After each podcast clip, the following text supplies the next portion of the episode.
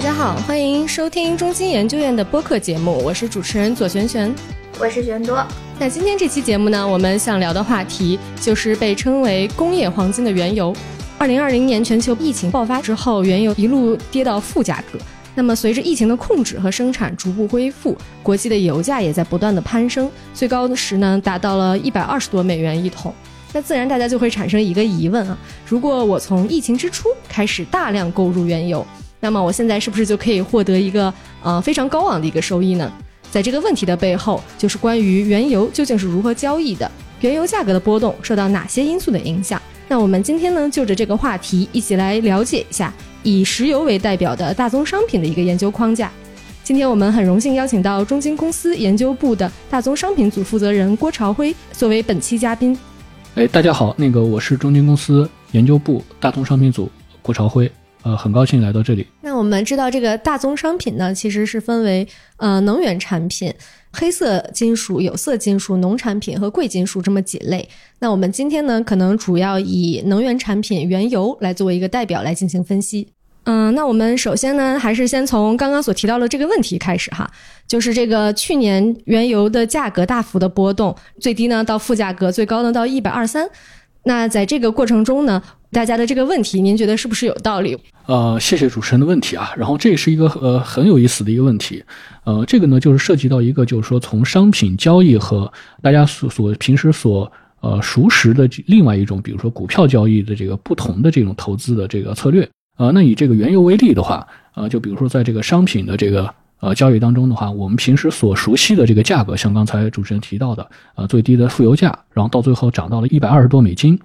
然后在这个过程当中呢，大家平时所讲的这个价格，更多的是现货价格，或者是近月合约的一个价格，是单一的一张合约的价格，啊，但实际上的话，在商品交易里头的话，我们会面临有非常多的这个合约的价格，它是会形成一条价格曲线，我们也叫它叫做远期曲线，呃，所以在这个商品交易里头，更多的是一个交易一个曲线的一个变化。呃，那么在我们会发现，在这个油价负油价的时候呢，其实我们再看它在一年期的这个合约上的话，它的价格其实并不是负油价，也就是说，大家更多关注的是一个月马上要到期的基期的这个价格，它是负油价。如果我们买入并持有的话，那这就涉及到一个问题，就是在商品交易里头，一般的投资策略，呃，它的这个持有是有时效的，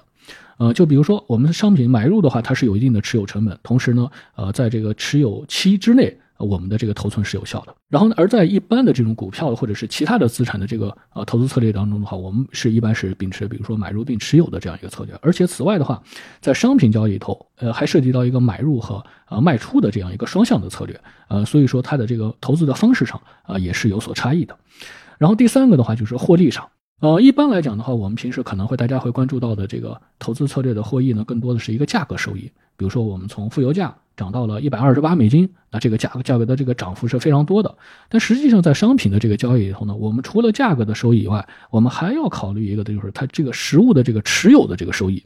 比如说，我们可这里头可能会在商品交易头会涉及到和交割的这个展期有关系。比如说，在这个刚才说的，在这个远期曲线，如果它呈现一个 back 结构的话，啊，那我们在买入的过程当中的话是有这个展期的收益的。那如果它是一个 contango 的结构，呃，就比如说叫做现货贴水的结构啊，那这样的话，在比如说在也是类似二零二零年的时候，对吧？负油价的时候，当时原油市场是深度的现货贴水的。那在这种情况下，其实我们会发现买入其实并不一定能够获利，因为会有比较高昂的这种展期的成本在这里头。那么最后一点的话，从这个风险上来讲，这个商品交易和股票交易也是有所不同的。呃，面对这个不确定性的定价也是有所不同的。呃，就比如在股票或者是其他的这种一般资产的这种。投资策略里头呢，一般是面临的是这种一倍杠杆，或者是这种它更多的是一个在相同时间段里头不同的标的的这样一个横向选择。而在商品交易里头，其实不同的品种其实并不多，就是横截面的这个选择上其实是相对有限的。而大家更多的投资者选择，更多的是一个不同时间段上的一个选择。也就是说，我们到底是在什么时间点去买，什么第时间点去卖，这样是一个更有价值的一种投资。而且在此外的话，它还有面临一个高杠杆的风险。所以说，即便说是我们在当时有这个未来有一个基本面上的一个转向的这样一个预期，但是实际上在此实际的操作当中呢，会面临一些不一样的风险。呃，所以对于商品投资来讲，回到刚才说的这个问题，呃，如果我们现在回到二零二零年四月份，面临一天将近两千多万桶左右的这样一个过剩的累积，在当时的话，啊，其实市场的投资者其实很难建立起足够的信心，或者是能够有足够的成本啊去做囤积原油，因为这里头的话还不仅仅有一个对于未来基本面确定性的这样一个判断，还有就是我拿到这个原油之后。对吧？我要有仓储，呃，我要有运输，呃，我甚至还会有面临一个将来这种再交割的这个成本，呃，这个是都是我们在在当时要做出这样一个买入的一个策略时候需要去考虑的。当然了，这个回过头来讲的话，我们现在看，即便是按照这样有综合各种各样的成本，按照当时的这个持有价格来讲，啊，那它依然做多依然是一个比相对有效的这样一个投资策略啊，只是说投资的收益可能并没有大家想象的那么的大。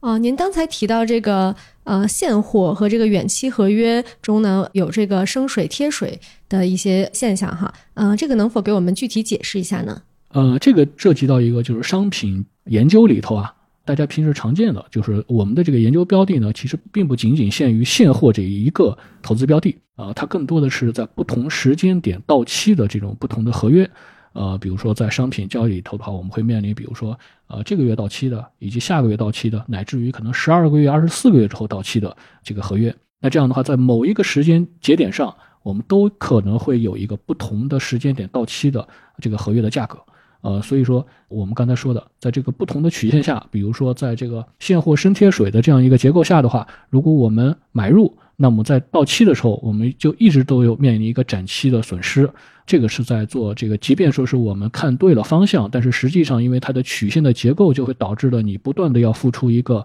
持有的成本。这就是解释了刚才说的，我们在即便在二零二零年四月份在负油价的时候，我们讲未来一定油价是不可持续的这个负油价，但是它依然我们在当时要做多这个原油的话，也不一定能够获得那么高的这个收益啊，就是这个原因。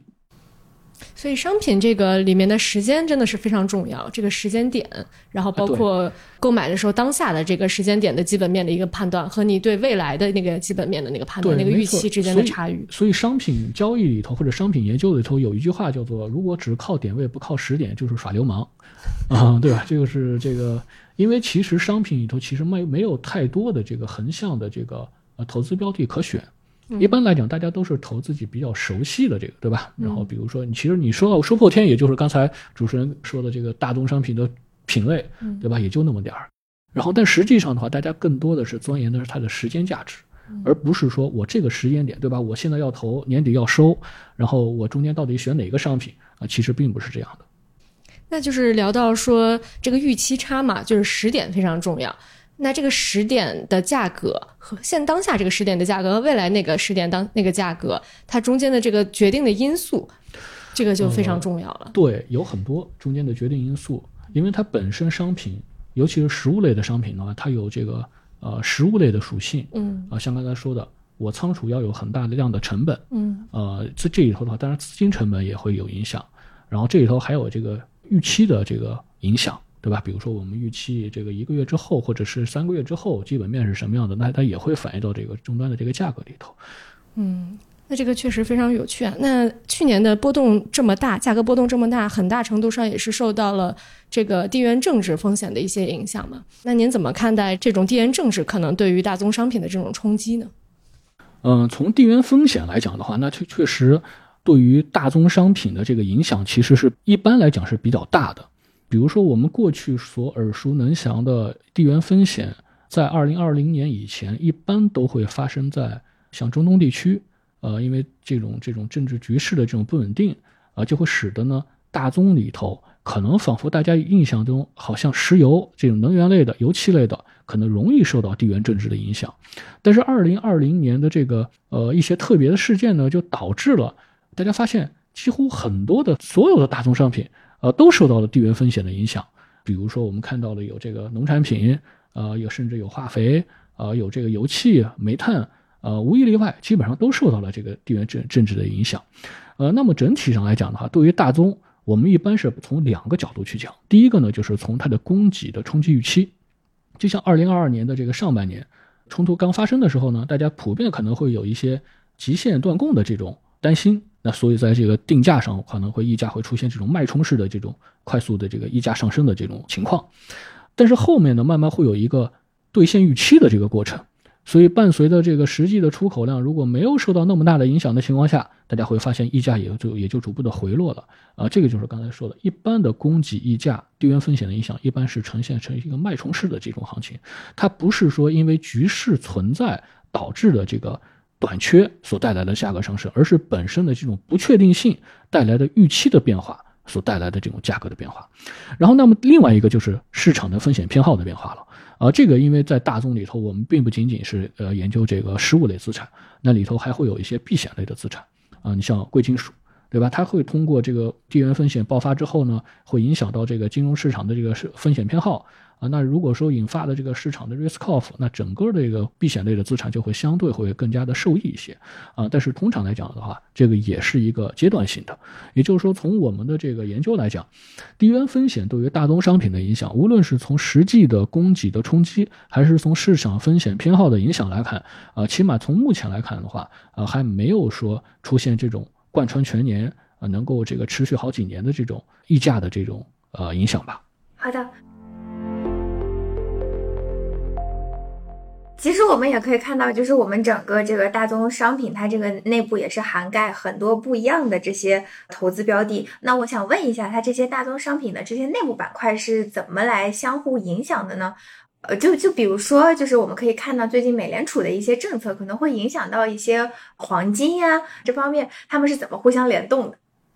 哎，好的，您刚才提到了。啊，它会受到很多的这个宏观的影响。其实我们刚才也提到了，有很多受到微观的影响。呃，我们更多的把它当成是一个中观行业，呃，就是说它一方面会受到这个呃经济周期的影响，对吧？然后那这种经济周期的这个影响下的话，那我们会发现啊，不同的这个商品啊，它可能会受到这个相似的这种外部驱动或者说宏观驱动，呃，是比较明显的。然后那么同时呢，它还有自己所特有的这种生产周期。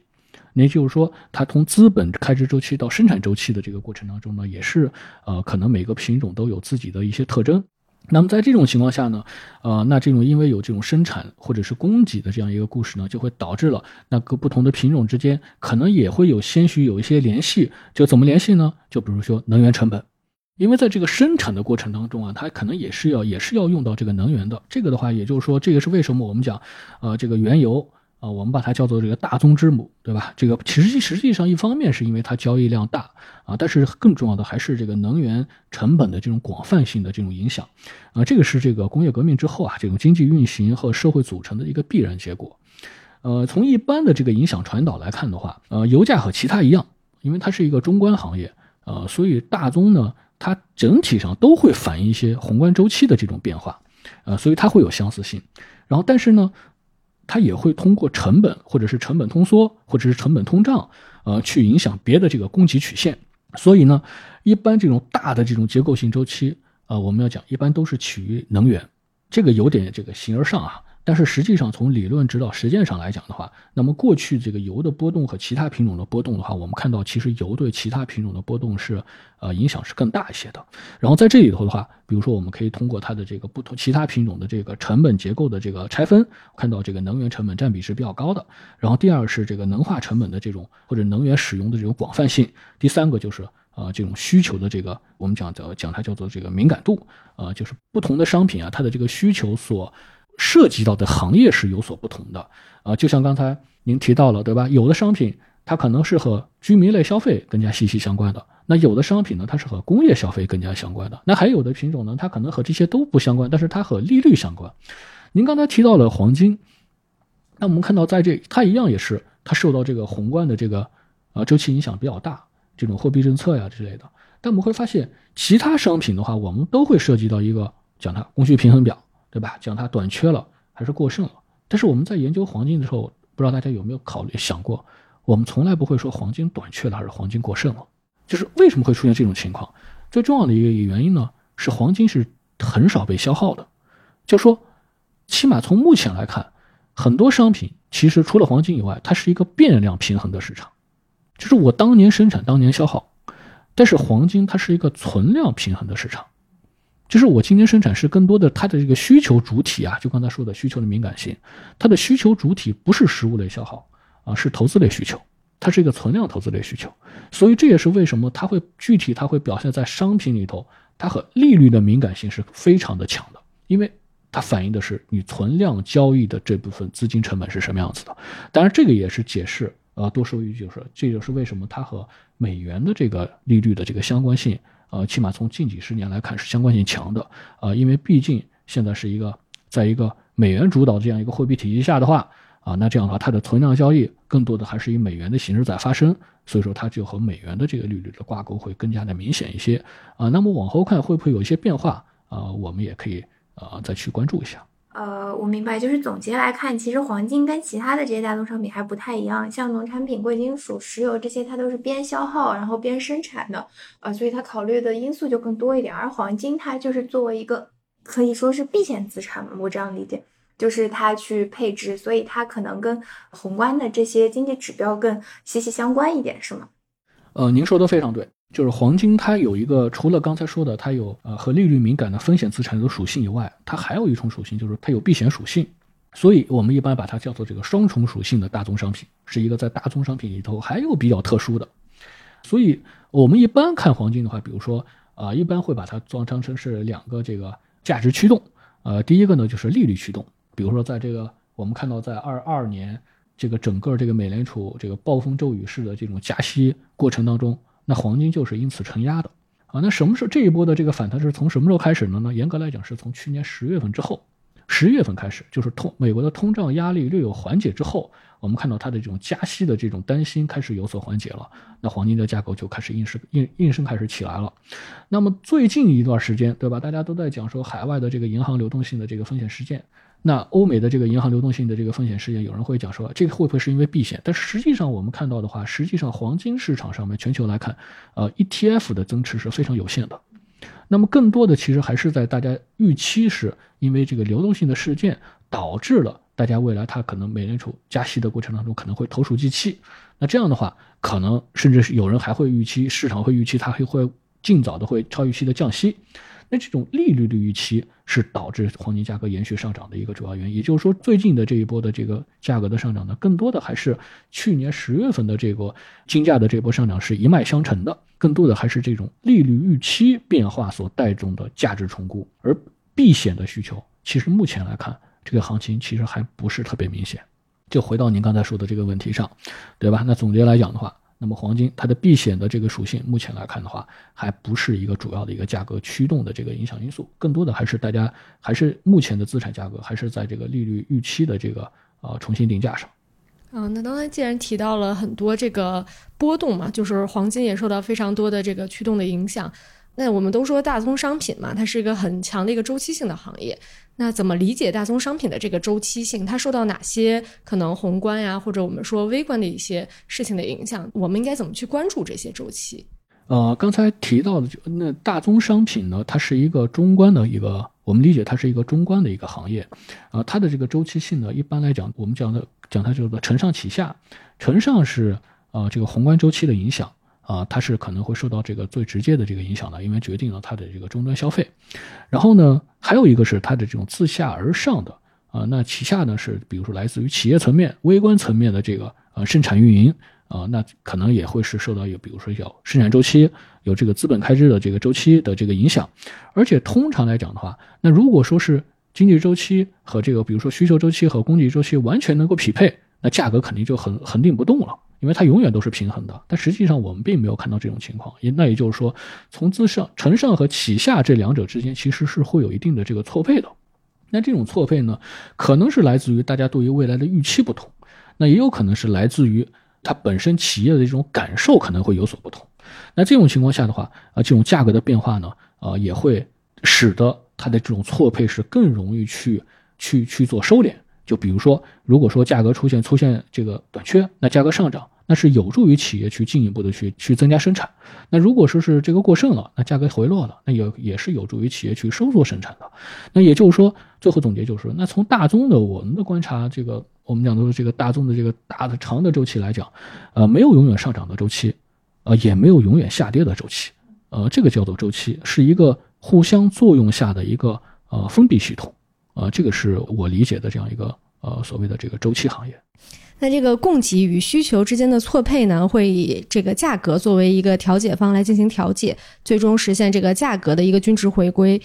呃，但是在现实中呢，我们也会经常看到这个价格呢，并没有像我们所期待的这样是一个呃波动，然后逐渐向均值的这样一个方向的曲线，可能更多呢是呃一个极端的一个走向。比如说，可能由于这个需求比较短缺，这个价格一路走高，也超过了企业的所能承受的这个呃最高的一个承压线。那这种情况，您是怎么看待的呢？你说的这个情况呢，就比如说我们刚才说了。就是如果说需求侧出现一个突破性的向上的一个增长点，那有可能会出现这个短缺是持续存在的，也就是说出现价格上涨带动的供给的曲线的呃增量，填不上需求的增量了，就跟跟不上需求那条曲线了。这个时候呢，价格会一直往上涨，但是呢，这依然是有终点的，就是要么就是价格的这个所谓的价格曲线，要么就是激发新的供应，那要么就是什么呢？抑制终端的需求。就比如说，我们看到这个电池的价格上涨，对吧？那涨到一定程度之后，终端下终端的这个需求受到影响了，那自然而然价格就会有所回落，呃，是一样的这个故事。然后这个在有色行业里头应该是比较体现比较明确的。就比如说，我们看到在有色金属里头，对吧？你像铜铝，它会受到这个新能源能源转型带动的这个新能源属性的这个新需求，那它就会出现了相比之出现了持续的出现高溢价。那这种高溢价呢，因为从资本开支。到生产企业投出产量中间是有一定的滞后期的，那在这个滞后期里头呢，它就有可能会出现这个持续的短缺。那这种短缺出现呢，就那市场就会给定价，那给定价就会给一个比较高的一个价格。这个高价格具体定在哪个位置呢？要不就是涨到终端消费相对 break down 的这样一个呃水平上，要不然要不然就是涨到能够激发新的供应出来，弥补现在的填补现在这个缺口的这个水平上。那我们怎么判断它这个周期走到一个什么位置上？就是它什么时候该回落，或者什么时候到底该往上走了？嗯，这个拐点的问题。这个问题非常好啊！就是我们呃去年的展望报告，呃，我们就专门提出这个问题，就是说，哎，我们讲今年二零二三年市场发生了很大的变化，和相比于过去三年，对吧？我们讲有什么变化呢？就是这种和这个行业的外部驱动在慢慢的减弱。就是整个大宗品的这种普涨普跌的这个情况是，呃，这个现象是慢慢的这个，呃，发生的概率在下降，而取而代之的是什么呢？是市场的分化。那市场的分化可能是一个老生常谈的一个词啊，但实际上的话，在今年更多的是因为什么呢？是因为这个行业的驱动因素从外部因素转向了内在因素。那外部因素的话，在过去的话，一是这个全球疫情，二是这个呃地缘风险，这个工业风险。那么在到了二三年之后呢，我们看到到了今年为止的话，我们看到整个大宗品它又回归到一个自身的内生的基本面定价的时候，就涉及到一个问题。那有的品种就是趋向过剩的，有的品种就是趋向短缺的。那趋向过剩的这个行业呢，那可能它的最后定价呢，就是在一个相对较低的叫做价格的这个概率分布上去做呃定价，那就是一个在实际上我们看到大宗品，呃主要的一些品种吧，它的这个历史的。价格概率分布，它是呈现一个非常明显的双峰分布的特征。就是如果你是一个过剩的，它就是在这个相对较低的这个分布上去做定价；那如果你是相对短缺的，就是在这个相对较高的这个分布上去定价。那回到主持人这个问题呢，就是我我们会看到这个高价分布，它涨到什么位置它才能够结束呢？也就是所谓的那个从历史的这个概率分布的这个右侧这个分布的这个均值，我们看到它一般来讲都是终端需求所。能够承受的这个呃比较极限的一个价格，比较极限的一个价格，而左侧的这个分布呢，就是一个正常情况下能够保证生正常生产运营的这样一个呃可以叫做成本线，但是不同品种可能不一样，有的人就有的人我们会会用这个 C one 的成本线，有的可能会用这个就是一个简单的一个呃生产的一个 breakdown 的这个呃有的人可能会我们比如说油价里头我们会用这个财政盈亏平衡线，对吧？这个各各不同品种可能有所不同，呃，但是。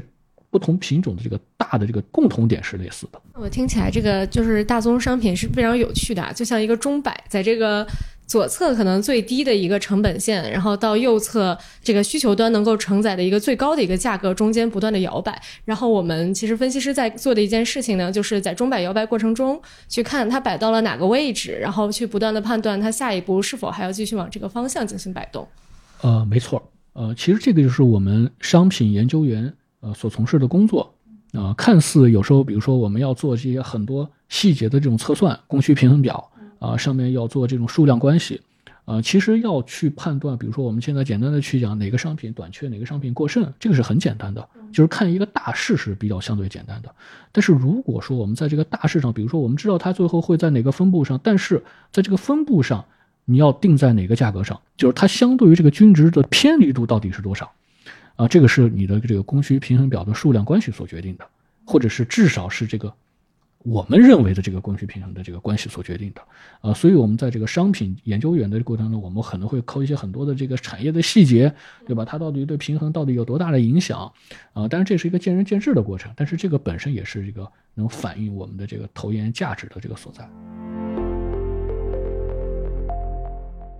呃，看一下能不能再介绍一下，就是以石油为例，接下来的这个呃油价的变化呀，就是我们来做这些大宗商品预测的这些方法和框架。因为刚才也提到了一些我们这个呃研究的这些基本的框架，就是我们再延伸一下，看看如何去做这些预测。好，那我就以油价为例吧。嗯，其实呃油算是一个比较有代表性的一个大宗商品。然后这里头的话，因为一方面是他刚才说的。我们有它的需要对它做供需平衡的定价，然后供需平衡表的测算，然后但是呢还有一类品种啊，但是像这个黄金对吧？我们不做供需平衡表定价，但是更多的是把它当成是一个呃给它一个这个叫做价格做拆分，给它属性做拆分，然后来做定价。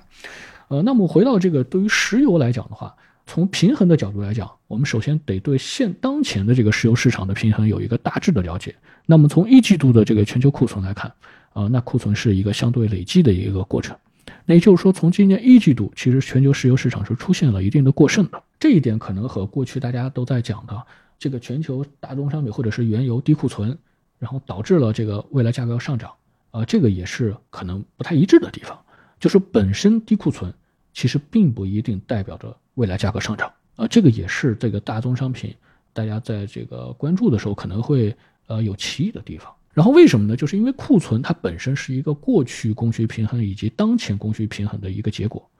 呃，这个并不能够代表未来供需平衡的一个预期。就是现在的库存低，并不代表以后库存低，因为决定供需平衡表的这个变化，其实因素是非常多的。像刚才说的，二零二二年，呃，这个整个这个上下半年判若两年，对吧？因为供需平衡表的这个。需求侧是出现非常大的变化的，供给侧也出现非常大的变化的，所以我们在这个在判断这个一个一个大宗商品的价格的时候呢，库存是作为一个我们验证过去供需平衡，呃，这个研究啊到底是否成立，有没有出现偏差啊的一个呃监测指标。所以我们从监测指标来看，那一季度来讲是出现了一定程度的过剩，呃，这个呢是在定义两点，第一个呢就是。这个欧美的这个呃需求衰退，就比如说我们最近也看到了这个欧美的这个汽柴油呃消费数据是呃表现不好的。然后第二点呢是呃这个定义这个受到地缘风险影响的一些区域的供应，它的这个风险是下降的，呃没有原来所担心的那个极端风险出现。呃，那么我们最近也看到了一个更新一个最新的情况，就是我们看到欧佩克加也在主动减产。那我们会看到很多人会讲说，哎，那这一次的这个欧佩克主动减产为什么会有这么大的影响，对吧？油价一下子就涨了这么多，